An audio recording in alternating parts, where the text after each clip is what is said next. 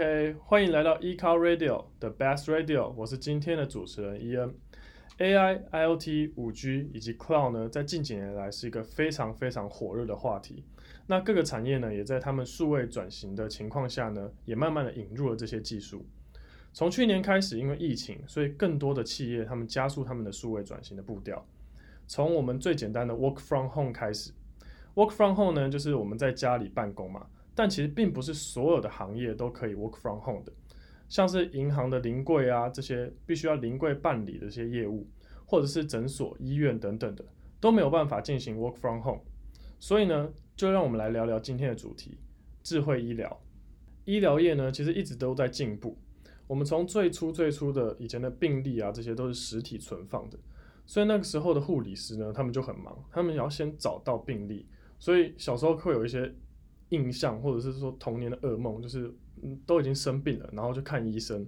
然后你在挂号的时候呢，护理生跟你说啊不好意思，等我一下哦，然后他随后就到后面去，有好几个大柜子里面去翻找这些病历，那你都已经很不舒服了，然后你还在等这些，然后再加上那些柜子很高，所以你会觉得嗯小时候对于看医生来说就会是一个噩梦，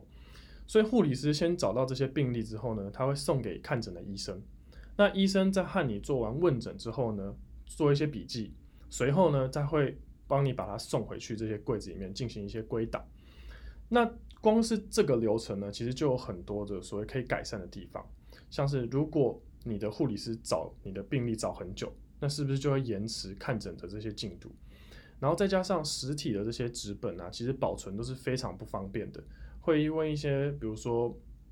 嗯年代久远啊，导致会一些破损，甚至是最麻烦的就是。病例如果越来越多的话，那是不是就要病例会越来越厚？那越来越厚就代表你存放就越来越不方便。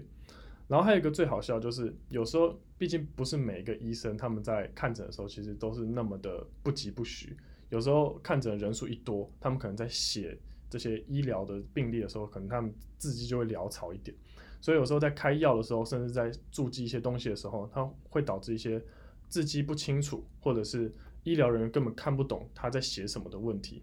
所以就会有一些像是一直到现在都有，就是护理师他们的迷因，就是这些医生他们写字就是非常不清楚，但是一般人是看不懂的，但是护理师都看得懂，所以这也是为什么造就了这些问题。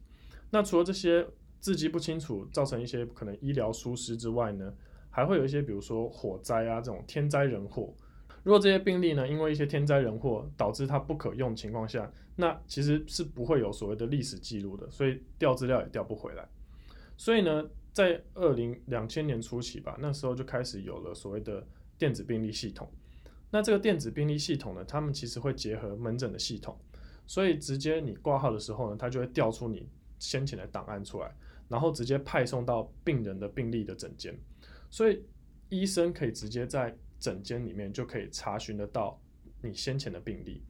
虽然呢整个流程有所改善，但是还是有一些医生在呃应用这个电子病历的初期是非常不习惯，因为他们以前已经习惯手写了，然后让护理师去 key in。可是这样对于整个看诊流程来说还是很不 OK，或者是有一些老医生他们其实不擅长使用电脑，所以在导入这个电子病历系统的时候，其实有一个阵痛期。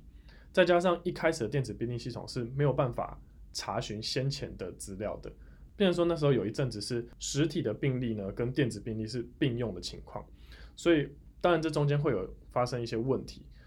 基本上到现在已经普及了电子病历系统，所以基本上我们现在就不会看到以前那样子，就是哦护士还在找那些病历啊，然后翻开柜子那一本一个一个看这样子。现在问题呢比较多会是。如何去改善，或者是如何去解决医生跟病人之间问诊的这个流程的一个痛点？我们常常去挂号的时候啊，然后我们进诊间，终于排到你了，然后医生就会跟你说：“哎，你今天有什么问题吗？”然后你就说：“哦，我哪里哪里不舒服，我可能喉咙痛，或是我觉得嗯耳朵有一点阵痛等等的。”这时候你就会看到哦，医生说：“哦，不好意思，等我一下。”然后就开始在键盘上面 key in key in 打很多东西，然后打打打打打打打打，然后这时候你就得在旁边等，然后打完之后他还会思考一下说，嗯，好，那我帮你开几天的药，然后继续打，然后打完之后呢就停下来说，好，那你可以走了，然后你就说，哦，好，OK 了吗？结束了吗？好好好，那那我出去等药这样子，这整个流程呢，其实存存在着很多的弊端。首先，第一个就是医生跟病人之间，他们在问诊基本上应该要更全面去了解说，啊，那你有没有其他的东西或者是其他因素造成你这些病状，而不是医生花太多的时间在 key in 这些资料或者 key in 这些问诊记录上面，所以变成说医生跟病人之间的互动其实是越来越少的。然后再加上呢，他在 key in 这些资料的情况下，其实会拖慢整个看诊的速度。所以现在目前呢，有两种方法来解决这个问题。一个就是你特别雇佣一个抄写员，然后在旁边，就是你医生在问诊的时候呢，他就在旁边帮忙 key。你说哦，可能是什么问题这样子，然后医生就说，那你帮我下个什么药这样子，然后几天份，然后嘛旁边就有一个抄写员继续 key in 这样子。可是这个问题呢，就会有另外一个隐忧，就是不是每一间医院都有这么多的成本可以去。特别请一个抄写员在旁边，然后做这件事情。所以还有第二种比较便宜的方法，就是用录音笔。他会录下医生跟病人他们的问诊的整个过程，所以其实非常明显嘛。那录音下来之后怎么办呢？他们会交给第三方的厂商去合，呃，第三方的合作厂商，他们会把这些录音音档转译成文字，然后再进行归档。但是这个好处虽然是你节省成本嘛。你花的时呃花的钱比较少，但是相对的就是你花的时间会比较多，因为你没有办法及时的拿到这些呃文字档，所以没有办法及时的归档。我们在这边就要提到 AWS 的一个服务，它叫做 Amazon 的 Transcribe。Transcribe 呢一开始出来呢，它就是一个语音转文字的服务，所以基本上使用者可以及时的讲出讲出一些话，或者说出一些声音。那透过 Transcribe 这个服务呢，它会自动的把它转成文字，所以是一个 ASR 的一个服务这样子。AWS 应该也是知道这个痛点，所以它在几年之后呢，推出了 Transcribe Medical。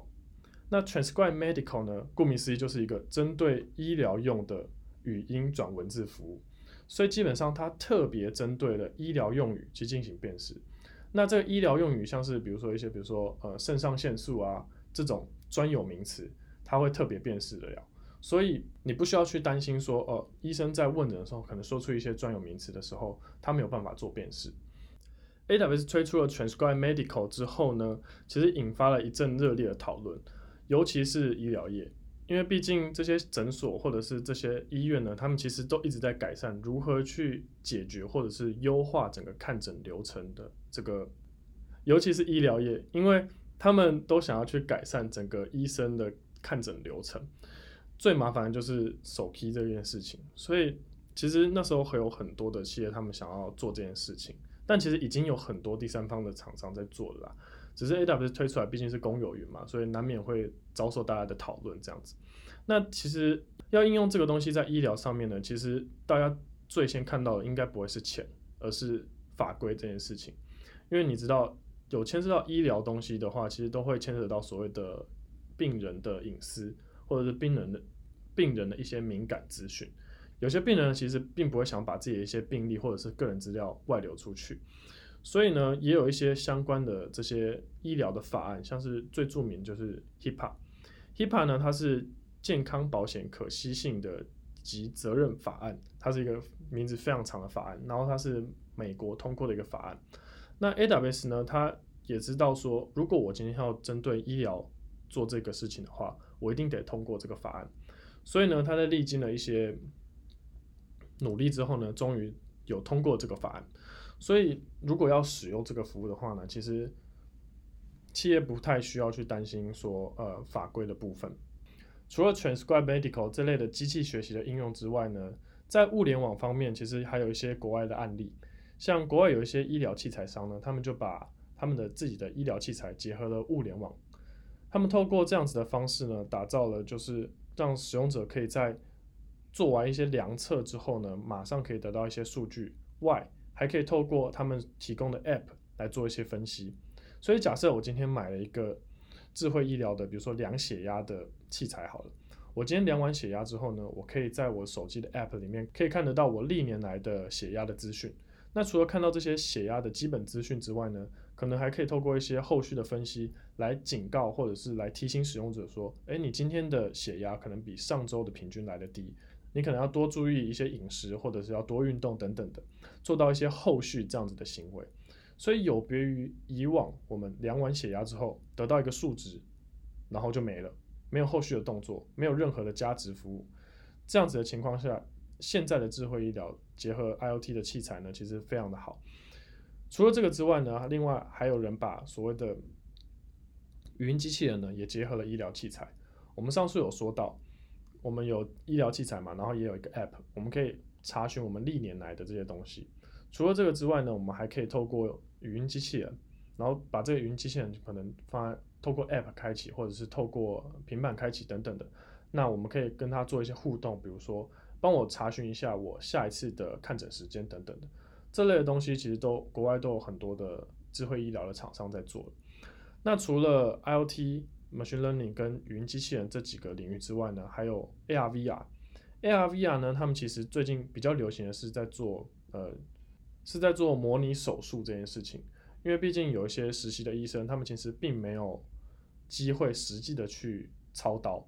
所以他们透过头戴式装置，然后进到 VR 的世界里面的时候。他们可以模拟他们正在开刀的情境，所以做一些模拟训练或者是模拟问诊这样子的一个解决方案。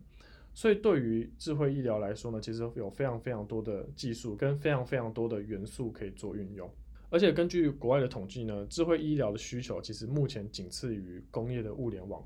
所以换言之就是它市场目前很大，而且每一个国家都需要医疗。除了上述在一些看诊或者是后续医疗器材的改善之外呢，我们如何做到后续这些大数据的资料可视化？你可能在做一些临床研究，可能需要大量的病患的资料，你怎么去统整或者怎么去分析这些大量的病例？总结来说呢，智慧医疗仍有许多可以被解决的问题。那随着科技日新月异的发展，所以我相信是指日可待的。那今天的分享就到这边喽。如果大家有问题的话呢，可以直接在下列表单填写。最后别忘了订阅，才不会漏掉任何一集哦。拜拜。